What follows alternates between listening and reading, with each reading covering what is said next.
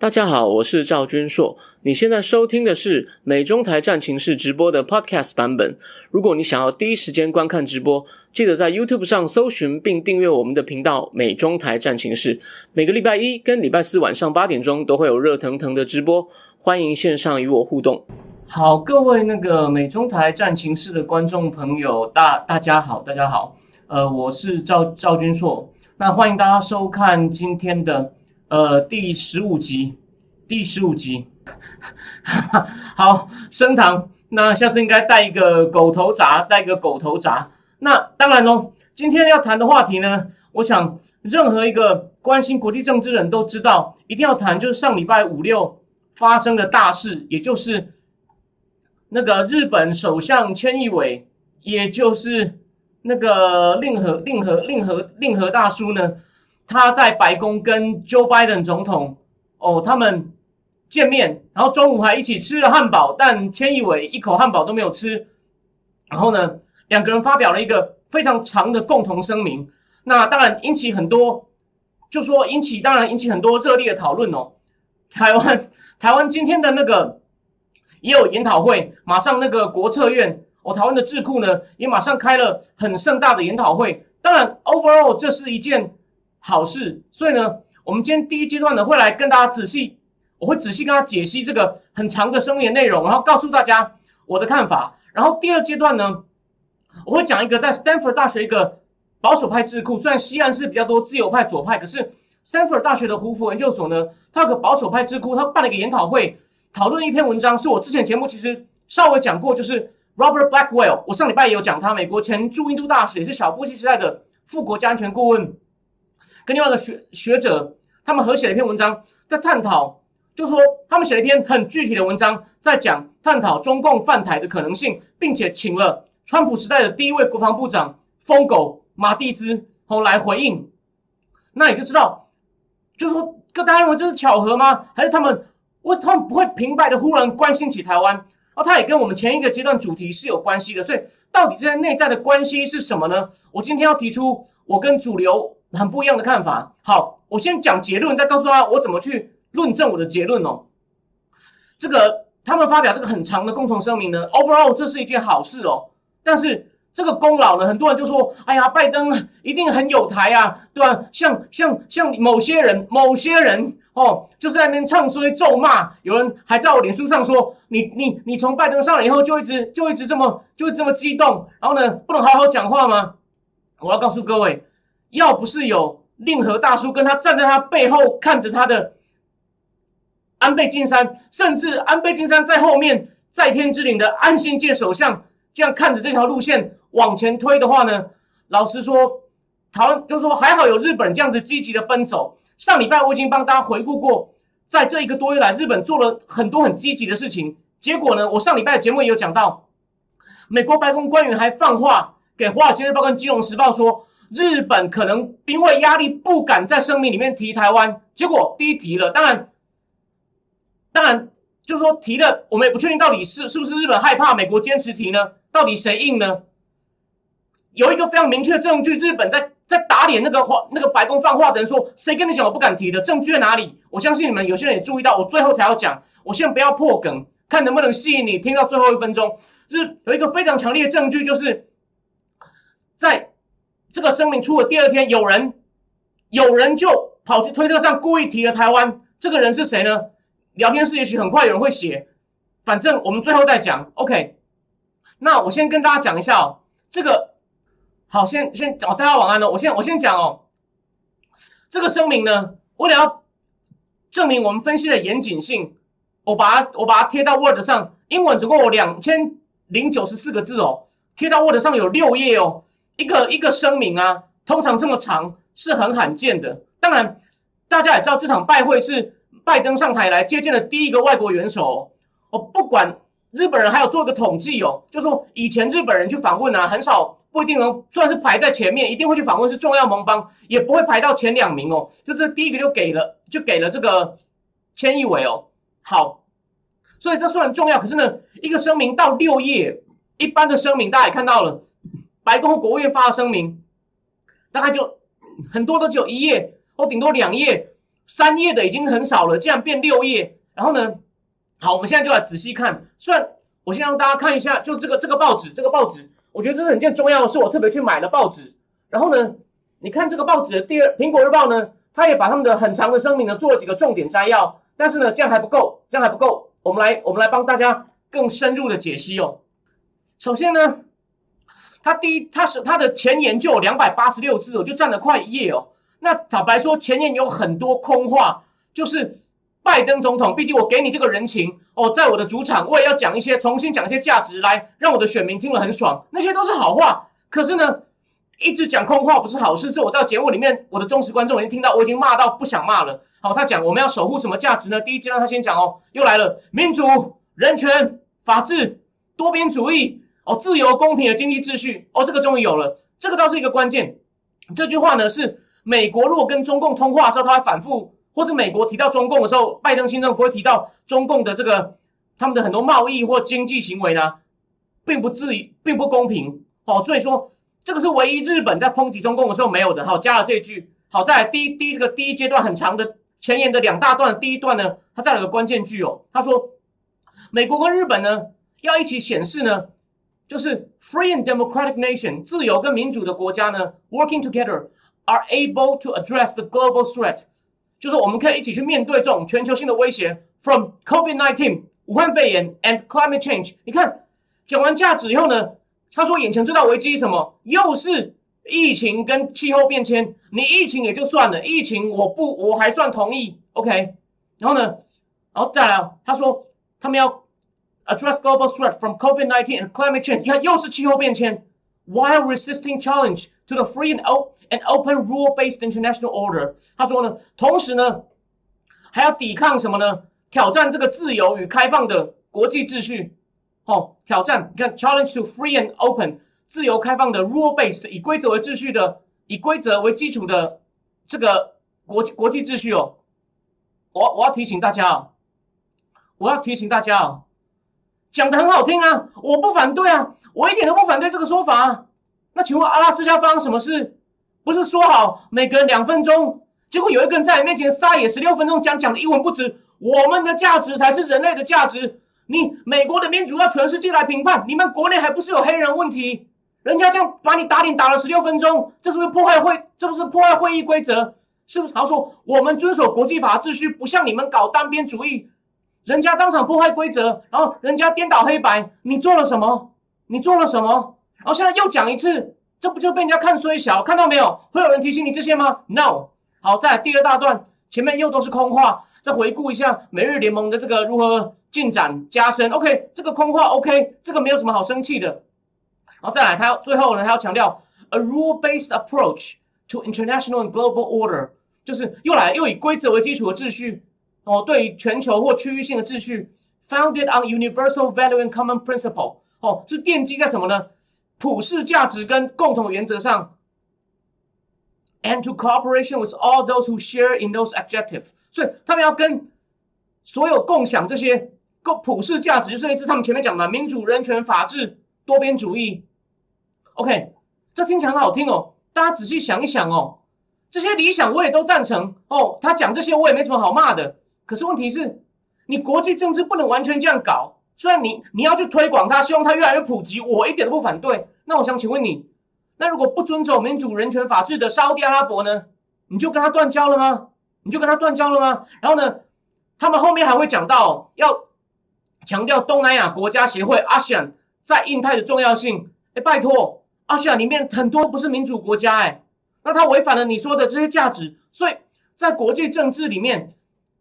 主要是要弱肉强食求生存，你价值可以提，但不能一直在那边提价值，然后你又做不到，就被看衰小。你看又来一次，又来一次，所以问题来了，就是一厢情愿，对吧？我再提醒大家一次，东南亚国协十一国，柬埔寨、缅甸、泰国，哦，都不是都不是民主国家，还有越南也不是民主国家，新加坡也不算民主国家，你看。这样这样已经样已经五个嘞，然后菲律宾虽然它是民主国家，可是它实行起来有很多问题。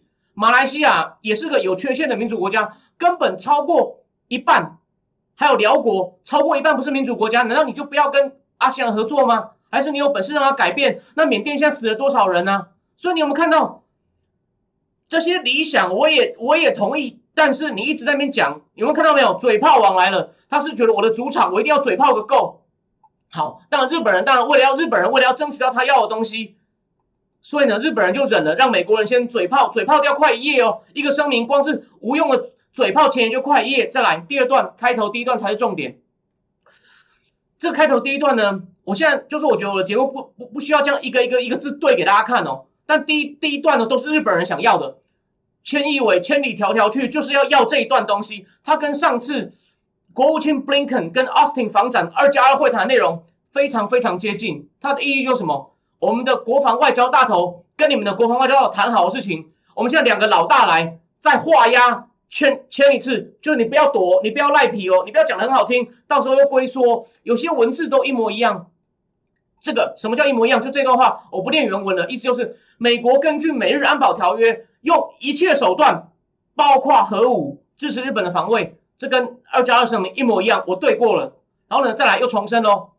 记得哦，他们上次二加二声明里面一直用重申英文的 reaffirm 这个字，你就知道日本人有多怕，一定要拉着美国来。你要保证这个，你要保证那个，因为你实在就是个只会嘴炮的软弱政府。现在弄得全世界乱七八糟，这个我等一下再讲。重申美日安保条约第五条适用于钓鱼台后，再来精彩的又来了。我要念原文：We oppose any unilateral action.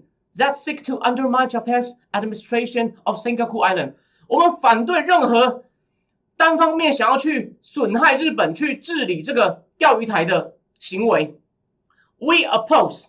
我提醒大家哦，美国跟中共讲话的时候，我最喜欢讲嘛，concern，concern 再 concern。结果上次二加二会谈的时候，讲中共的那一大段就出现了三次反对。你看，这次又来了，这就是日本人的意思，不会有人跟你讲这些事情。OK。你看，反对反对来喽，然后呢，再来，再呢就提到这个冲绳军事基地迁移的问题，大家可能以为这个技术性这个东西非常重要，哦，所以我们现在要，我我要仔细谈一下这件事情哦。他说他们要继续推动美国在冲绳的设施部队的设施呢迁往新的地址，他们现在的地方在宜野湾，因为台湾人很多人都去过冲绳嘛，你也知道宜野湾其实离机场蛮近的，它在在上面就美国村。然后呢，离市中心、离那个国际通其实也不远，所以那个很噪音、很扰民，而且呢，以前还发生过直升机掉下来，也发生过美军喝醉酒或强奸当地少女，所以呢，他们现在打算把它迁到最北边，就是已经我看那地图都已经是连人都没有人住的那个名护市的名护市的一个叫边野谷的地方，是最最最最北边的地方，就是已经算是无人地带。哦，只要因为这样才能保住，就是美国的大部分的海军陆战队呢，都还保持在冲绳，不要迁往关岛。哦，哦大家可能不要低估哦。美国就是全美国在全世界驻军呢，在日本最多，韩国也不少，但在日本的驻军有一半在冲绳哦。哦，有一半在冲绳。他们基本上就说好，既然美国也配合日本，说好，那我答应你用这种强烈的语气，这个冲绳军事基地我们那么多美军，你也不要再强迫我我搬。大家不要小看这个问题哦。其实到二零一九，因为冲绳人还是很反对这个基地，他们希望他们全部迁走。冲绳人受不了了，他们二零一九还办过办过公投哦。但我们我们这时候把时光隧道往回移一点，大家不要小看这个问题哦。在二零零九的时候闹过很大，为什么还造成民主党？你看又叫民主党，日本民主党的第一任首相鸠山由纪夫，呃，Hatoyama Yukio 下台，就是没有处理好。基本上呢，我跟大家回回忆一下，叫民主党的真的都。有些地方很天哦，基本上呢，鸠山一上台哦，就被专家认为说日本是身在这身为美国在东亚的可靠盟友与军事屏障，但似乎在数周内就要重定美国的国防外交政策。我白宫正准备要倾向亚洲，就是 pivot to Asia，就重返亚洲的时候呢，中共却转而向日本却转而向中共倾斜。鸠山由纪夫就哈托亚马变成美国最糟糕的梦呓。举个例哦，他刚上任以后，二零一九九月二十二去参加联合国大会。他先跟胡锦涛见面，才见奥巴马哦。然后，而且他他跟胡锦涛讲的话，后来传出来了。他告诉胡锦涛，他想要减少跟美国的联系，他还希望美国能够揭露之前他们跟日本的保守派，就是安倍晋三这些人关有关于核武的秘密协议，还扬言要推翻美国海军陆战队驻冲绳的协议。你看，他想要把人全部赶走哦。我知道冲绳人很可怜，但是今天的节目不是讨论这个问题，冲绳的人是付出很多代价，所以呢，美美国奥巴马时代国防部长 Robert Gates 也很不爽，他跑到东京开了一场会议以后呢，在二零零九十月二十宣布停止迁移计划，他警告日本要遵守当初的协议，就是你要让我们一部分我们会迁到关岛，一部分我们迁到那个最北边的名护市，否则美国不会归还任何冲绳的土地。我知道蓝营反美的人就会讲，美国就这么恶霸，美国就恶霸这么恶霸，哎，某种程度上是对的，可是现在。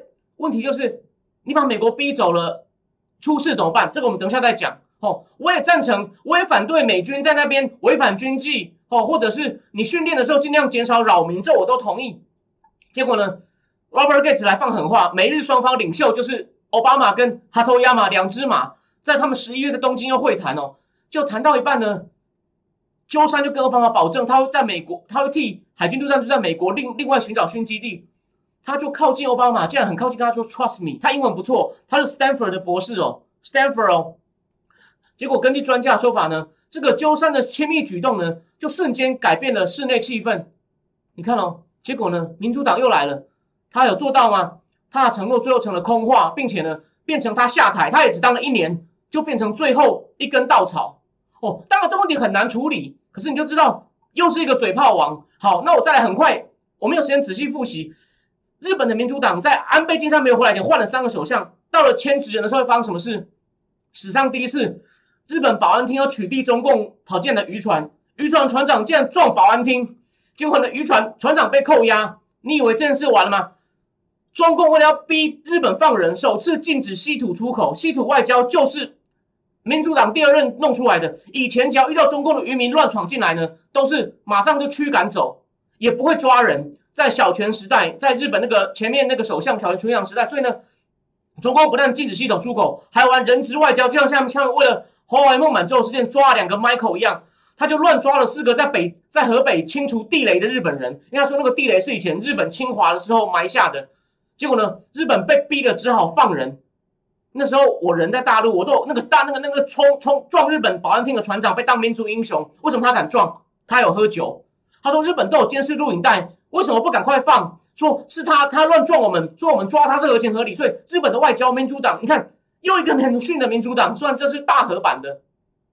然后呢，到了下一任，他们怕钓鱼台出问题，因为那时候钓鱼台紧张程度升高嘛。日本的右派就是那个写那个日本可以说不的石原慎太郎，去美国演讲的时候公开说，我我要私人收购钓鱼岛。野田佳彦政府很紧张了。就把钓鱼岛收为国有化，就这消息走漏，在日本最大左派报纸《产经日日报》的报纸的标题上就写国有化，把胡他们他们以为国有化就可以不要让石原生太阳大乱搞，他们以为北京会接受，没有沟通好，结果造成什么？中共在全日全中国发生发动反日游行，还有人因为开日本车被用拐杖所打到，基本上变植物人。当然，在对中共来说，死一个人算什么？我就是要警告你日本。然后呢？野野田佳彦试着要约胡锦涛在亚太经合会俄罗斯主办的见面，就他们在在一个场合就规定每个人只能带一个翻译跟一个幕僚。场合呢，所有人都看到胡锦涛抓狂，因为他们在一个非正式的，有点像那种宴会交易厅里面非正式的会谈，就只带一个幕僚，不要带一大堆官员，免得大家都讲场面话。野田佳彦跑去跟他讲说：“我们收购之后解决问题，不会改变任何现状。”胡锦涛他说：“胡锦涛气得发抖，说你绝对不要这样乱搞，你会付出严重后果。”你看这样，民主党虽然中共这样，我也要谴责。可是日本民主党真的完全没有处理事情的能力。好，我等一下会再跟你讲事情。等一下我们再仔细讲。好，我们再回到讲完这个基地了，讲完回到基地了。这个声明呢，下一段是什么呢？他们又讲了：We oppose any unilateral attempt to change the status quo in East China Sea。我们反对任何在东海单方面改变现状。你看，又来了 oppose，非常强硬哦。然后再来哦。We, re, we reiterate our objection to China's unlawful maritime claims。我们重申我们的反对中共就是不合理的海上的要求，就在指南中国海。然后呢，reaffirm our strong interest in a free and open South China Sea。你看，又是 reaffirm，重申我们在自由开放的南海有强烈的利益。哦，好，所以呢，你看，又是反对，oppose，objection，reaffirm。哦，你有没有看到？然后最后还讲，然后呢，再关键就来了。We underscore the importance of peace and stability across the Taiwan Strait。我们要强调台海的和平稳定的重要性 and encourage the peaceful resolution of cross-strait relation。我们要鼓励海峡两岸问题的和平解决。就是这段变成日本第二天所有四大报纸，我们应该你们在脸书上看那个新闻了吗？他们用日文用明记，所谓明记就是 specify，英文的 specify 就是明确指出台湾，就是台湾你也不要，你不要中警告中共不要想乱搞，然后再来又讲了，就他们对新疆跟香港表达 share serious concern，serious，虽然美国人爱用 concern，日本人就是故意加一个 serious，这个呢他也不是第一次这样用，OK，所所以说，所以所以所以说，所以说你就知道，你就知道他的这个声明呢。到目前为止呢，日本人要的日本人日本人要的东西呢，基本上就是非常的，在这段里面，这就是基本上都有要到，而且语气呢一样的强硬。所以说，你一直要讲成日本人会龟缩是毫毫毫无道理的。OK，但是呢，他在这一段的最大段最后就还是说，我们还是认知到有必要要跟中共合作，在一些有共同利益的地方。这个就比较像哦，就回到美国人要加的，他怕讲的太凶，就像我，我有时候节目会暴走，大家就说你要冷静，你要冷静。好，美国人叫日本人冷静，然后再来一整段呢，要讲这个推动北韩无核化的议题。哦，这个呢，我还没有很深的研究，提我只是提醒大家，在阿拉斯加之前，所有台湾的主流分析家都说，甚至有些人脸书上私下跟我沟通说，你看到美国做很多动作团结盟邦啊，结果美韩共同声明连无核化都不敢讲哎。就你盟邦没有瞧好啊，你去联合盟邦我不反对，你没有瞧好就去阿拉斯加跟人家开会，当然被洗脸了。反而日本一定要跟美国讲说，我们就是要推动北韩无核化，不可以在那边乱射核弹威胁到我们。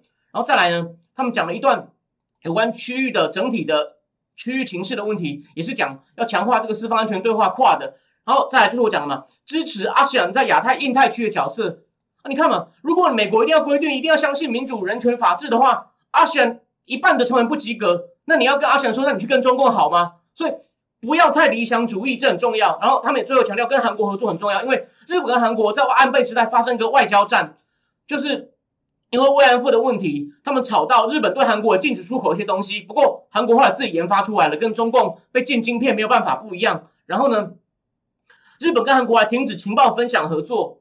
然后川普没有积极去调停，哎，这个川普真的没有做好，这个我们也承认。哦，但不是川普造成的。但川普应该赶快弥补，拜登政府现在有在希望把他们两个重新拉起来，这个是拜登政府少数我觉得做的对的事情，所以我是就事论事哦，不是盲目的什么带着情绪批评，我不干这种事情的。然后最后谴谴责缅甸军方，干谴谴责了半天有用吗？日本的利益其实在那边很大哦，日本如果跟美国一起去把中共抓过来说你在乱搞，看我们怎么搞你是有用的，但没有用，就一直讲哦，缅甸持续死人真的很令人难过，然后再来。下一段呢，就开始回到美国主场嘛。日本要到要到了，美国就开始继续讲他那种嘴炮又来喽。他跟日本要成立一个叫做 Competitiveness and Resilience Partnership，就是竞争力与什么强韧 Resilience 有点像强韧的伙伴关系。然后呢，他下一句马上说，我们这个伙伴关系呢，会确定会确保哦，我们要我们要带领一个什么样的经济复苏呢？永续的 Sustainable、Inclusive、包容性的 Healthy、Green。Green 有没有绿色？就是跟拜登的基建计划有一大堆都是跟绿能有关系的东西。我觉得绿能本身不是坏事，可是你要衡量你的经济情况好吗？所以你看，他真的很爱讲这些东西。然后呢，他们他们就说，他们这个 Competitiveness and Resilience Partnership 有三个大目标哦。哦，重点哦，这个很少人会讲到。第一个呢是要让美国跟日本更有竞争力、更有创新能力。然后再来是抗疫，然后再来是，你看又来他最喜欢的气候变迁。那他讲了一些他要怎么做到的一些具体事项哦，他要讲到一个这个这个媒体我刚讲了苹果日报的苹果日报的要点没有点出来哦，他竟然说他们要改革世界贸易组织哦，他要在他要他呢，他们要 we will continue to work together bilaterally 双边合作，然后呢还要在 G7 跟 WTO 世界贸易组织里面呢要处理什么问题呢？使用非市场或者任何不公平的贸易手段，包括侵害智慧财产权、强迫技术转移，还有呢过度产能的问题，这种状况就跟中共的国际补补贴，还有还有呢用一些扭曲贸易的 industrial subsidy，他们要在 WTO 里面合作，哎，不，WTO 里面处理，我告诉各位，不是不行，但旷日费时，好吗？你这就是跟川普对着干呢。川普，川普跟他用关税弄弄到他们第一阶段，中国承认很多他的问题，中国当然要改，而且还有那个贸易协定还有法则，你不改我还可以继续加税或者检讨你执行哦。他现在不要了，要 WTO 搞，WTO 搞非常非常的慢呐。虽然说，所以你看，你你只是为了要跟川普对干，又选了一条可能没有用的路，你看又是不是又来嘴炮，又来嘴炮？然后再来又讲一大段，我都我懒得，我们要讲细节，要怎么样节能节能减碳的，说二零三五啊，要排要减少多少哦，要减少多少排碳啊，要成立每日气候伙伴啊，OK，这个 OK，你就做吧，这不 urgent 啊，好放后面可以接受，没有什么好骂的。然后再来要讲说一大堆要改革世卫组织的哦，哦，那我讲重点喽，这我跟前面节目有提过，你看又来了，他说我们会支持一个透明独立的调查和分析，不受干扰，不受任何不当干扰。然后要去调查这个疫情的起源，然后呢，哦，以防，然后呢，就这样，我就讲了，他每次都一直这样讲，可是关键就在于武汉病毒研究所，还有跟可能跟中共有关，他也很可能跟中共有关，跟武汉病毒中有关，他现在讲了没有？只会在这种公开场合一直讲给自己的选民听，说你看我们要做，可是他手上的筹码都不用啊。我这边要讲一下，不是因为戴奇是台湾人哦，戴奇在。美国国会听证的时候就说：“我为什么要撤关税？关税是我很棒的筹码，我可以逼迫中共来谈判，类似要要求你把这个，就是刚刚那个声明里面讲的 trade distorting subsidy 扭曲贸易的补贴撤掉的一个筹码。那现在你也有一些情报资源证明武汉病毒研究所有问题，你为什么不拿筹码出来压迫呢？老是那边讲这些空话呢？所以为什么戴奇在参议院听证会任命他们要表参议员一百个投票支不支持他，让他去当嘛贸易代表嘛？”他拿到的赞成票多得不得了，因为他头脑清醒。你看拜登刚好又是个台湾之光哦，台算是他爸妈是台湾人，所以你看说改革世卫又在跟你讲这空话。所以好，这就是重点，这就是这个声明，这就是这个声明。所以你会你会看到，日本人终于要到他要的，但美国人呢也又冲这个机会继续讲一堆空话，讲给讨好他选民的，讲讲给讨好他选民的人听。所以我还是觉得哦。就是我的论点，就是美国是被日本拉着走，当然日本能够拉着他走是好事。我希望美国是认真的被拉着走，而不是又在那边纠结这些空话，然后呢，到最后什么也不做。但再来，我要跟大家讲一下，就是日本为什么日本真的走得很辛苦哦。我要我要帮大家回顾一些美日关系发展史哦。这个东西就说你自己去看书呢，会很慢。我只是把重我把最重点挑出来给你。挑出来给你看哦。其实哦，就说其实大家应该也知道，千亿伟之前当所谓的官房长官，有点像有点像台湾的总统府秘书长哦。就是像总统府秘书长，他当了快八年，跟安倍合作了八年，他根本就是安倍路线的执行者。那当然，安倍还把他的弟弟岸信夫放来当国防部长，那等于像个监国的角色。那当然，安倍晋三跟岸信夫他们的外公是谁呢？岸信介，我来告诉你，岸信介是谁。哦，我们回到六十年前哦，哦，如果中共想要找一个理由，当做不喜欢日本的一百个理由，岸信介就是最佳人选。他本来在满洲国，就当初九一八事变后，日军把东北占了，成立满洲国，还不是请溥仪去当皇帝吗？他在满洲国当高阶官员，他回到日本以后呢，他也以那个日本的战争内阁的身份签下同意对珍珠港发动攻击，所以他以前也是跟美国对着干的哦，并曾当在战争的时候当做工商大臣，负责日本的战争动员，就知道权力有多大。收缴全国的资源，日本战到最后啊，据说连战直升机、那个战斗机上面的窗户都是用那个竹子的条子，因为他们没有钢铁，你就知道有多辛苦。这种动员就安信街负责的。那战败之后呢，安信街就以战战犯的身份入狱，但运气好没有被起诉。其他有些像什么东条英机啊，就是被被绞死了嘛，纽伦对吧？就是战争审判。那但日本呢，为了要美国为了强化日本政治圈的反共阵营势力，安信街是反共的。在一九四八年把它放出来，哦，就是安倍晋三的外公。然后呢，在一九到了一九五二年，他们停止清算战前的资深官员之后呢，就是那些跟美国对着干的官员之后呢，他才复出。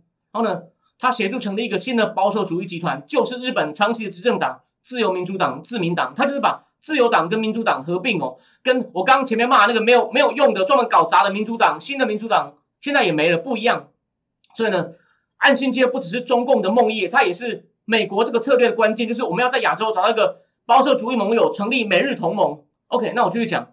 那安信介复出以后呢，就在国会建构所谓的保守派的角色，然后呢，要他就积极，然后呢，并且积极的跟左派对抗，然后呢，在一九，然后呢，他还想办法让自己成为首相的候选人，在，但他在一九五四年他输给一个人，那个人叫做鸠山一郎，等一下我再讲这个人是谁，很有趣的，但这一切呢都有美国的支持，但但再来事情呢，我也不否认，就说安信介支持者他受到美国 CIA 的资助，中央情报局。从其实从五零年代一直到七零年代初呢，CIA 都有秘密提供金钱给日本的保守派，这些资金是干嘛呢？用来渗透跟破坏左派。所以呢，重点来了，国民党的如果无意间闯进我节目听说，你看你看，美国就这样居心不良，渗透你，谁说就中共渗透你？可是我提醒大家哦，我提醒大家哦，那日本在美国的渗透下，这算军事上是比较是小老弟，变成一个经济文化的强国啊，他跟至少一般人过得很好啊。那你被中共渗透会怎么办呢？大家想一想，今天现在不是仔细争这个时候的问题。不过呢，还是也根据专家指出，有一个在日本当过情报官的一个前自民党高官，他叫成成田正行哦，他也承认，他说我跟 CIA 有很深的关系，曾经到过他们总部。不过在日本政府的正式组织里呢，没有人收过 C.I. 的资助，所以美国人是有底线的。我资助你跟左派竞争，你赢了当政以后呢，我就跟你没有不正当的关系。所以美国人会动一些手脚，可他还是讲一些原则吧。OK，然后再来。所以一九五七年安信介变首相以后呢，哦，他那他打败的人呢，叫做鸠山一郎是谁呢？就是我前面讲那个鸠山由纪夫说一定要帮欧跟奥巴马说 Trust me，那个鸠山由纪夫的祖父。所以你看，日本其实是蛮贵族政治的哦，政政治家都要世代相传。这我们等一下再讲，这日本政治一个强烈特色。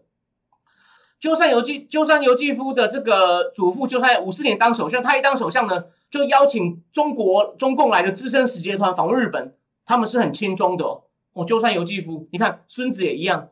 结果安信介一当首相以后，美国很重视他，就跟现在一样。那年白宫就数次高调款待他。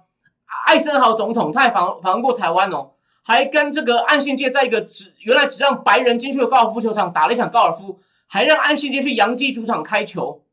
有 C，那时候是美国人主动拉他，跟现在日本人拉美国完全反过来。我就是要跟大家讲这些过程，你才知道这过程有多，就是有点令人讽刺。现在反过来了，而且安信介也是非常支持中华民国的。我知道有些你可能比较偏向台独或很台派的会皱皱眉头，这个先不谈，我只是跟你讲客观事实。所以安信介他在一九五七年六月二号呢上，他才上台三个月他就访问台湾。跟蒋跟蒋介石还签署个共同声明哦，支持蒋介石反攻大陆哦，你就知道安信介有支多么支持中华民国。OK，然后呢，所以呢，后来安信介要在选举的时候呢，为了要跟社会党选举呢，艾森豪也用秘密批准 CIA 给他选举经费。OK，作为日本因为强化两国联盟的回报，那安信介呢，也就从美国那边获到他得到他得到什么？他得到什么礼物呢？他们重新协商日本的安保条约。在这个新的条约里面，日本会、美国会给日本更平等的地位，所以他在一九六年、一九六年第二次组阁以后呢，跟美国签签订一个新的美日安保条约，哦，是取代一九五一年是上一个首相吉田茂跟在美跟美国在旧金山签的那个美日安保条约。不过呢，还是引起日本左派非常激烈的反对哦。到最后呢，他们在投票的时候呢，在一九六零年的五月呢，是在日本的众议院会场里面是出动了五百个警察，把反对党的人全部架出去，才投票过了。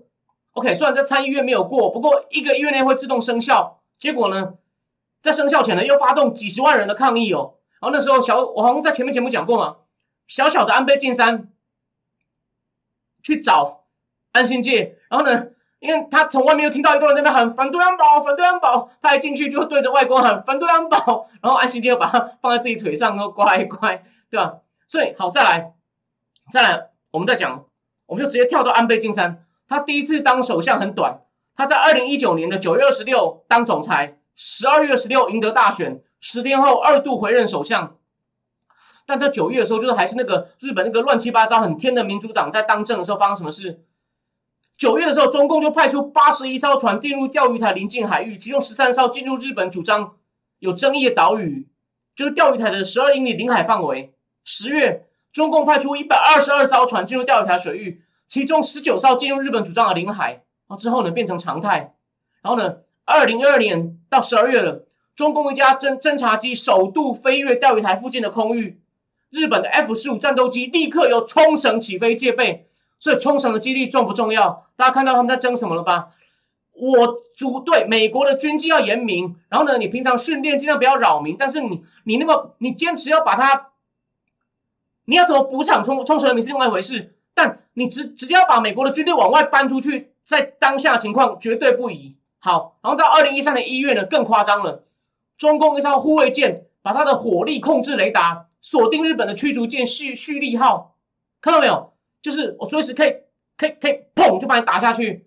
然后呢，二零一三的一整年，中共都进行一连串经过盘算的挑衅行为。七月的时候，中共军舰第一次绕行日本。感恩节的周末，就趁美国人在放假，中共就做了一个动作，虽然完全合法，它毫无事先预警或协商，成成立一个防空识别区，哦，涵盖大部分东海，包括钓鱼台。也就是说，任何外国飞机要飞进去呢，要先跟他申报。美国也不理他，不对，更正，日本不理他，好像美国竟然同意了。所以呢，安倍看到这些事情呢，他跟近年来日本的历任政府，只要碰到日中共的压力，又开始犹豫或屈服。安倍不这样干，安倍就开始跟中共玩对撞的游戏。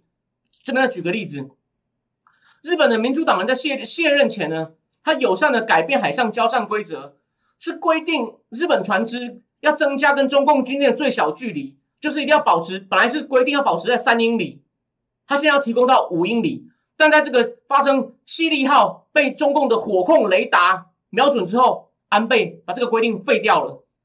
他的讯息就是，日本在未来不会轻易退让。好，再帮大家补充一点，班农也讲过，奥巴马时代美国的军舰在南海航行的时候呢，都把火控雷达关掉的，超怕得罪中共的。You see，好，然后再来呢，安倍就开始在二零一三年跑遍东南亚国家，去跟菲律宾、越南讲，我愿意大力协助，我将。帮助你们的海岸巡防队现代化，改善你们海上监视能力，改善跟澳洲、印度的关系。他曾经考虑过卖给澳洲所谓的柴油潜舰。他还发表一份文件，叫《国家安全战略》。哦，主旨就是关切中共崛起的影响。这份文件第一次明白指责北京在东海、南海是以武力改变现状，与国际秩序不相容。然后呢，他还去参拜金国神社，这是很敏感的话题，今天没有时间细讲了。这个呢，本来中断了很久。之前是日本前一个很硬的右派首相小泉纯一郎会去参拜，中共抗议，请人转达一下，小泉就说中共没有权利命令我。小泉的儿子很帅哦，是日本新的政治明星，比我还小。小泉进进次郎现在也在安倍内阁里面当环境大臣。You see，右派就是一代新人，还有，然后更重要的是，安倍也争取到连续多年将日本的预自卫队的预算增加哦。大家可能想不到多恐怖。在安倍第二次执政以前，日本的国防预算是每年是减少的，合计降低了百分之五。同这段同期时间，中共的国防预算增加了二点七倍。然后在二零一三年的十二月，安倍还受到美国的国家安全会议启发，他也成立叫做国家安全保障会议。一方面要加速国家安全议题决的决策过程，一方面呢要把国家安全的这个大政的方的大权集中在首相手中，还通过一个新的保密法，要大幅增加这个国家能够执行一些。官方保密的权利，虽然这个引起左派的批评哦，说你这样是破坏民主。但最重要的东西来了，最重要的东西来了，他仿效他的外祖父，因为当初岸信介是想要修改日本的非战宪法第九条，第九条讲什么呢？日本人民永远放弃以战争作为国家主权，或是以威胁使用武力为解决国际纠纷的手段。他想要放宽这条，可是他知道通不过，所以呢，他透过修订一连串的相关法令去回避第第九条。建立一个什么样的法律框架呢？不只是日本本身遭到武力攻击哦，也包括与日本有亲密关系的外国遭到武装攻击时可动武。可是呢，这时候遭到他们这个自民党的执政联盟的一个党友的反对，就是那个佛教创价学会之创立的政党公民党。台湾人那么常去日本，虽然现在去不了。你们如果从成田机场坐巴士走那个高速进到市中心，会看到公民公民党那个招牌，看得到的哦。我每次都会注意到。公民党反对这个文字，所以呢，他们只好又加了一个附加条件，说如果关系密切的外国遭到武装攻击，威胁到日本生存的时候，日本人就可以考虑动武。那这段过程呢，非常的艰辛。我这边要讲一个不相关的小事，但你就知道这过程真的很去很辛苦哦。基本上呢，安倍呢那时候还请了一个法律学者，叫做长谷川宫南，来帮他去国会作证，说有必要修改这个法律哦。就你们一定想不到发生什么事。长谷川工人作证之后，反过来批评安倍政府说：“你无权这样子去用一些奇怪的方法修改第九条，OK，所以呢，你就知道他遇到窝里反哦。但长谷川是一个非常系出名门，他的老师叫卢布信喜，然后卢布信喜的老师呢叫做美浓布达吉，那是日本，他们认为哦，天皇只是代表国家的机关，天皇。他们有日本有两派学说，一个叫天皇机关说，天皇只是一个机构，虽然代表日本最国民的意志最高的决策者，但有另外一个叫天皇主权说，天皇本身又代表日本，日本是他统治的，所以这派是比较讲法治的学者，他就认为安倍这样子违法。然后刚刚聊天室有人说我用汉字念不礼貌，可是也呃，我怕有些人可能我这样念他会听不懂，所以我必须要我还是用汉字的方法念它。OK，而且有一些汉字有点复杂，我不一定能记得起来。哦，像千亿伟、苏嘎，但是亿伟我就记不起来。好，请大家理理解一下。所以重点来了，这件事情当时中共新闻就报很大。安倍终于同成功修法以后，他做到就是绕过第九条线，他做了一件事，你们可能那时候已经忘了。那时候我我在新闻前面看到，我就很震撼。他跑回去山口县去岸信界的墓前，跟他外公讲：“你做不到的事，我帮你踏出第一步了。”所以你就你你就知道。你就知道这个真的是日本的右派啊，为了保障国家生存，真的是就是怎么讲？这叫做一心为国啊。虽然左派的人或者是比较亲中的人就会说，你们这帮就军国主义复活。但今天我们不争这个问题，今天不争这个问题。那最后我要提醒大家，我们就总结一下第一阶段。第一阶段哦，就说我我要揭开的谜底，你们应该也看到了。在他们通过这个案子，按啊通过这个美日联合声明，作为日本要到他要的东西以后，日本的防长，也就是安信介另外一个孙子安信夫国防部长、防务大防卫大臣，他去了日本最西边、离台湾最近的云大国岛，还直接在推特上写说：“因为云太厚，我看不到台湾。”你觉得日本人会怕吗？他这个动作根本就是在讲说 “mission accomplished”，我们把美国从。那位一天到晚睡觉的总统从地下室拖出来了，谁跟你讲日本会有犹豫的？他一点都不犹豫，就是我们已经做好准备了，我们让美国也愿意掺一脚了。OK，然后再提醒大家，还有一个，我之前上一个节目，麻烦没有看的人帮忙捧个场，回去补一下。我已经讲了日本一个多月来有多少很硬的动作，去印尼、跟菲律宾、跟德国都有。我上礼拜忘了上上礼拜是忘了讲，就是。三个礼拜前，日本外长茂木敏充跟王毅通话也非常的硬，说，但他还是要讲些场面话，说我们的美日同盟不针对第任何特定第三国，这就是一种反话，就是针对你。他里面一样对香港维吾维吾尔问题表达强烈关切。美国自己的声明从来不用强烈，可是每次只要美日的声明就是用强烈关切 （serious concern）。茂木敏充自己跟王毅通话也敢讲 serious concern，这谁跟你讲日本不硬的？日本硬的要死好吗？现在是现在的中流砥柱啊！好，最后补充一点，他们在白宫，他跟 Joe Biden 两个记者会呢，他的确有说我在跟拜登一对一谈话，边吃汉堡，虽然他一口都没有碰。他说我们有提到台海的稳定的问题，只是细节不方便公开哦。他你看细节不方便公开，所以我们还留一点面子给中共哦。但他自然后他自己先讲话的时候，我有去对他的原文，就是日本的那个首相府公布原文，他自己讲话的时候用讲的时候是没有讲到台湾，只是说东海。南海、日美都反对以武力改变现状。OK，这个呢，就是我第一阶段要跟大家讲的，就就是这是我对他的分析。OK，谢谢。有人说那个千一伟叫苏嘎游戏 hide，谢谢你。那个施博如告诉我的。好呢，那那再来呢？再来呢？我们就直接先进入第二个话题哦，因为今天这个问题太重要，所以我讲的比较长哦，就是。四月十五，在 Stanford 的大学，虽然美国西岸大学都是自由派掌握，可是 Stanford 大学的胡佛研究所是个例外，它是个保守派智库。但呢，他们讨论一篇文章，是我之前常提到的 Robert Blackwell，他跟他一位一位历史学者他们合写的文章。这文章很重要哦，虽然他是反穿的，但是对我来说，你挺穿反穿不重要，重点是你讲的有没有道理哦。你讲的没道理，或你做错，我就骂。所以这篇文章大家听完论点，我之前已经提过一部分了，今天我们仔细讲，我们最后花十五分钟哦。他说：“他们第一就是要问自己，到底美国就台湾对美国来说，跟美国的核心国家利益有关系吗？”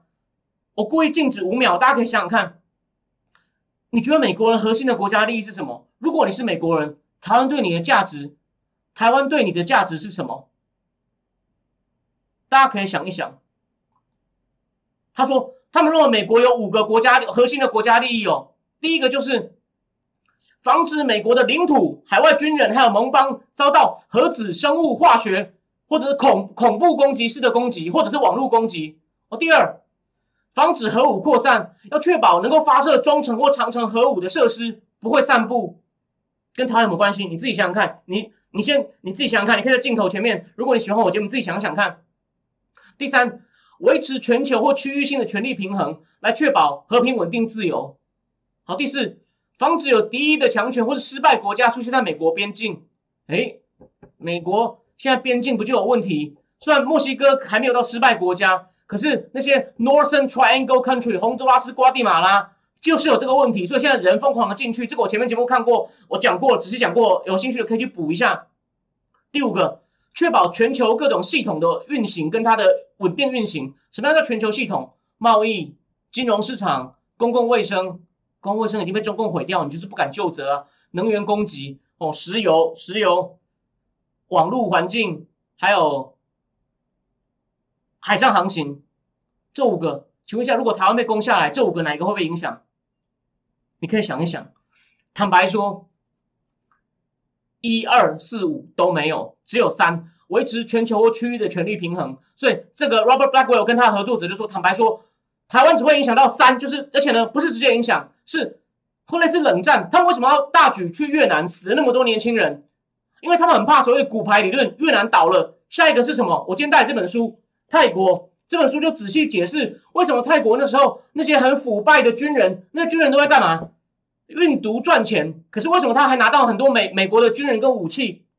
因为他反共。泰国的第一个独裁者叫做萨瑞特将军，我拿了一堆钱，美国也给他战斗机，啊，换一个叫他农，他的儿子当一百多家公司的董事。但我们我们的战情是没有包括泰国，但这本书真的写得非常好。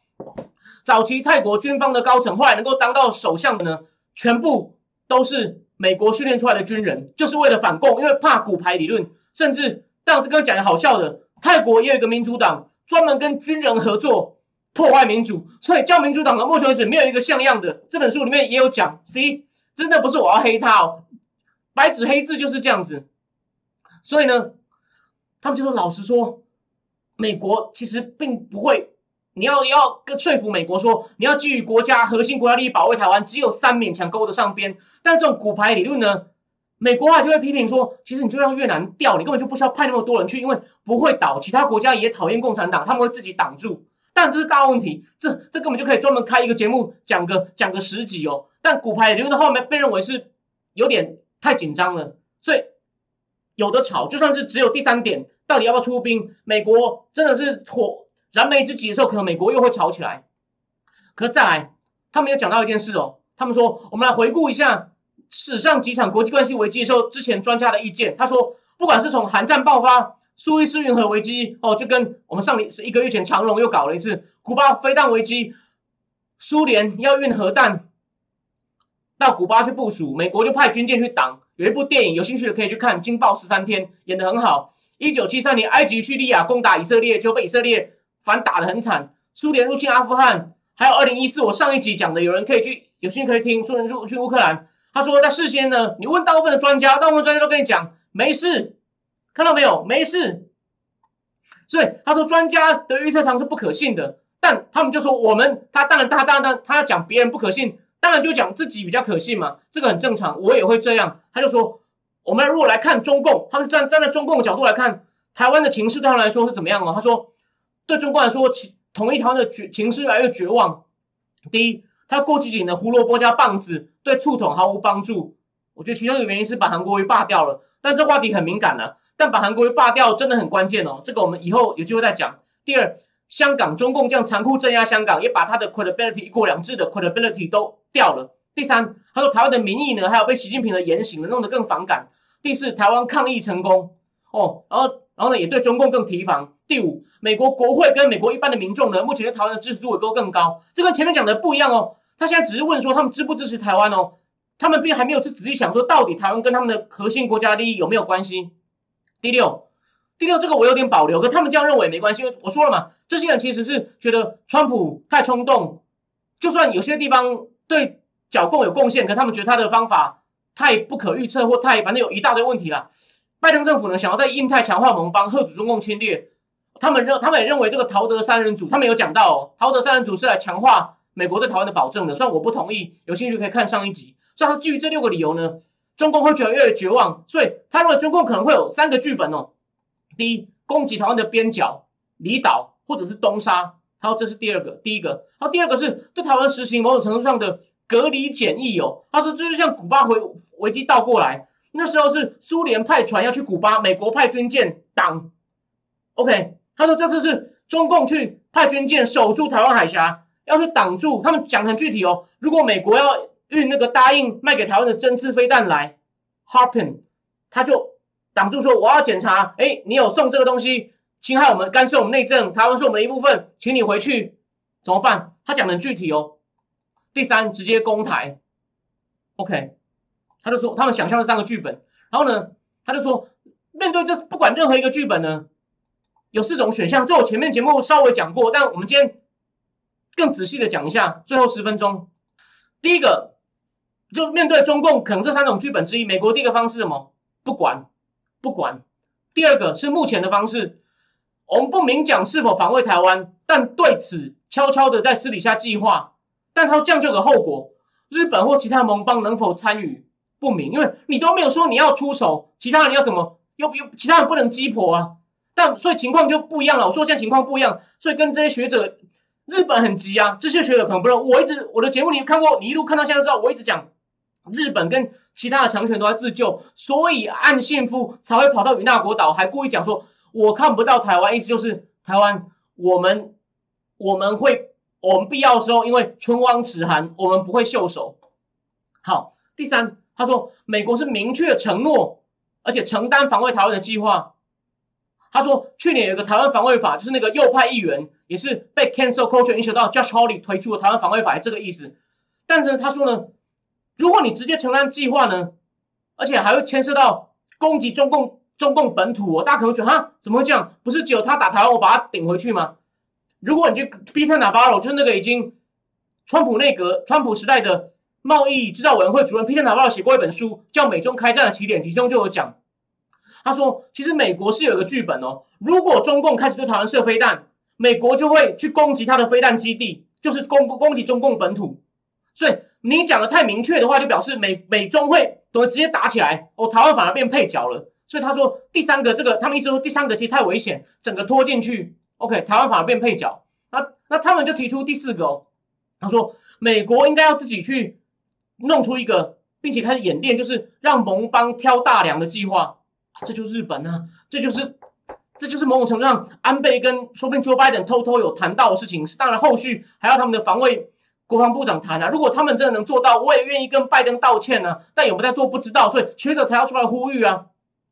他要让中共的所谓不让美军来的战略无效。我讲不让美军来就是 anti-access area denial，这是中共的术语，就是。让你的航空母舰进来的时候，我们有航母杀手飞弹东风把你打下去哦。但翻成什么区什么拒止啊拒止，那我觉得那个非常口语，就是不让美军进来的战略无效。而且呢，要提供各种国防物资给台湾，就是我给你各种工具，你要自己打，这样中共就没有理由说美国干涉。OK，他们说第四个方案呢有什么好处呢？第一，让中共变成让中共去决定要不要扩大战争，就是。如果你觉得美国送物资给台湾，那你就打美国。那那那就你理亏。你可能你可能会想说，哎，中共会说，谁叫你要给他武器？那开玩笑，你中共也到处卖武器啊。那是不是我如果别的地方打起来，我也可以反打你啊？武器是你提供的，大家想一想，这有道理哦。就让中变成让中共是变成中共去决定，我要不要干脆跟连美国一起打。第二，他说这样呢。这个方案就就说我们不会去，我们不用自己去考虑说为了要保卫台湾，我们要反过来去打中共，OK，就变成美日直接对干，台湾变配角。第三，他说我们如果去公开演练这个让盟邦应变的计划呢？他说这个应变计划有分很多，哦还有就是这个应变计划包括如果中共对台湾打下来，我们要闪电跟中共脱钩，包括金融脱钩、贸易脱钩，你看很有野心哦，就是我饿死你就有点像川普的极限施压了。或者呢，要重新武装日本，让它变成一个正常的国家，所以当初就直接说第九条暂时现在不用哦。然后呢，OK，然后呢，并且让美军准备好，因为万一如果中共抓狂了，直接攻击美国 OK，那那最后回到我们的标题，疯狗部长马蒂斯，他战功彪炳，但今天没时间讲为什么他叫疯狗是有道理的。他怎么他怎么看这个方案呢？他说：“你们这个方案非常好，非常清楚明确，而且他提提供我们一个很大的算机密。他说，川普的国家权战略，我在节目中秀过好几次，有兴趣的人可以补补一下。依然被新政府采用，但他说强权竞争的目标是和平，是要靠实力确保和平。这就是我之前节目拿着川普的国家权在念的嘛，Preserve peace via strength。哦。所以说这句话，那疯狗又特别讲一次，表示这句话一定是他写进去那个占卜时期的国家安全战略报告的。哦，他认为美中关系呢是我们这个时代最重要，甚至这个重要性会延续到他说我们的小孩的时代。但，他的小孩应该跟我差不多大了。他说这是全世界每一个首都都关注的焦点。他说他们这篇文章的价值呢，他们提出这些各种方案呢，就是要减少误判，能够减，因为他说习近平他是有可能误判的，因为中共根本不用管民意。但美中未来呢，一定会，他会用一个英文叫 “step on others' toe”，就是一定会很多问题上互相发生摩擦纠纷。拜登政府也承认嘛，我们也是用些合作，有些地方竞争，有些地方甚至会冲突，所以会踩到人家的。所以为什么上礼拜节目大家有兴趣可以去看，就斯坦伯格一直说两边要画出不可以被踩的红线。然后我就怀疑他们来是要跟台湾讲说，呃，你们谈谈看，这样我们就可以跟中共说，好，我们不碰了，这个红线我同意就画在这里。这只是我猜测，不一定对。然后呢，猫疯狗部长也说，我们看最近的状况，他就只说军机这样二十五架绕台，台湾可能就是这个 spark，就是让美中轰就蹦起来的火星。所以呢，所以呢，Martin 总结就说呢，因为这样这个这两个作者他们写了一篇一百一百多页的报告，仔细讨论我刚刚讲的东西哦。他们就说，我们一定要让中共清楚知道，如果你敢犯台，你在各方面都会付出很惨痛的代价。像我刚刚讲的，美中。美甚至日中都全面产业产业脱钩。他说，所以说他说美中一定要保持清楚的随时有对话管道，随时让他知道你敢动，我们就不会客气，不会想不会像现在国务卿布林肯只会在那边讲说，哦，这会是个严重的错误，还是不肯讲你会怎么样？对，你可以不用说我美国会出出动美军来防卫你，可是你可以讲你其他部分。你看我们敢不敢把你贪官的美国的资产全部收走？你看你会不会拿不到美元？C，你要明确讲，有种你试试看，我们会这样这样这样这样，OK？然后最后这个 General Max 就说，反正这这两位作者 Robert Blackwell 跟他的合作者，他们想的剧本呢都非常具体，是绝对不是那种学者的空口说白话，是总统可以具体考虑的方案哦。就这个疯狗将军对这个这个文这个文章的这个评价是很高的。风格是很高的，OK，好，所以呢，我今天讲的时间比较长哦，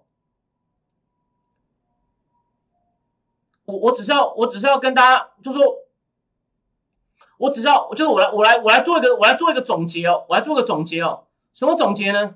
就是就算是这些我说了刚的这个也斯坦福研讨会的人，很多是反对川普，连 Mattis 辞职，因为叙利亚撤军问题。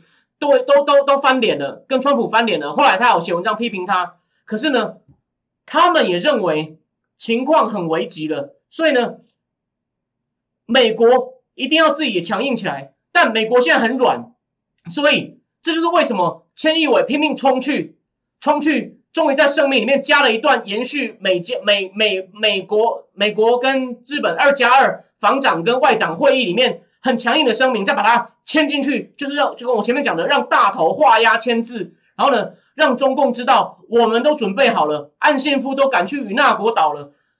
讲的夸张一点，就是孟川我们要跟台湾共存亡。为什么？不是说我们多爱台湾，日本当然也要，就为了日本本身的利益，我们都要愿意，必要时候不能看着台湾被你们吃掉，对吧？所以最后好。我讲一下，就说，因为我的日文还不够好，我现在真的比较忙，我没有时间好好讲。但是呢，岸信夫在他发表的声明里面呢，他最后呢，他最后呢，他有一句话我可以借来用，虽然他意思就是说感谢美国的招待哦。他说，他说，あらためて心から感謝を申し上げてありがとうございます。意思是说，再一次，我要从心里面，from my heart，再一次哦，我要亲口说出我的感谢，真的非常谢谢你们。 美国愿意这次被我拖下水了，那我觉得假设哦，这个今天没有时间讲了，但斯坦福大学胡佛研究所还有另外学者，他也在加拿大的报纸写了一篇短的文章，在讲不因为拜登的软弱，让这种独裁者都开始嚣张起来，所以台海会不会出事不知道，但如果不幸台海出事，日本人真的因为愿意出力防卫，成功的把美国拖进来的话，我们也欠千亿伟还有他背后的安倍晋三，甚至背后的岸信介一句话，就是台湾人从心里感谢你们哦。为了，也许你们也是为了自己的利益，但至少你们愿意一起来保卫我们台湾的生命、财产安全不受中共的侵袭。台湾人应该从心里感谢他们。我认为这是哦，这是今天我最后想跟大家讲的，就是大家对情，虽然这是好事，但是他是为了一个坏事而做准备，所以。我认为五六七月中共会持续挑衅，紧张紧张会持续升高。哦，希望哦大家我们都能够一路平安的做节目。希望我讲的是错的，而不是到时候也许没有人有心情看我节目，大家 要去找地下室躲起来。OK，那今天就讲到这边，已经一个小时了，非常谢谢大家的收看，我们礼拜四再见，晚安。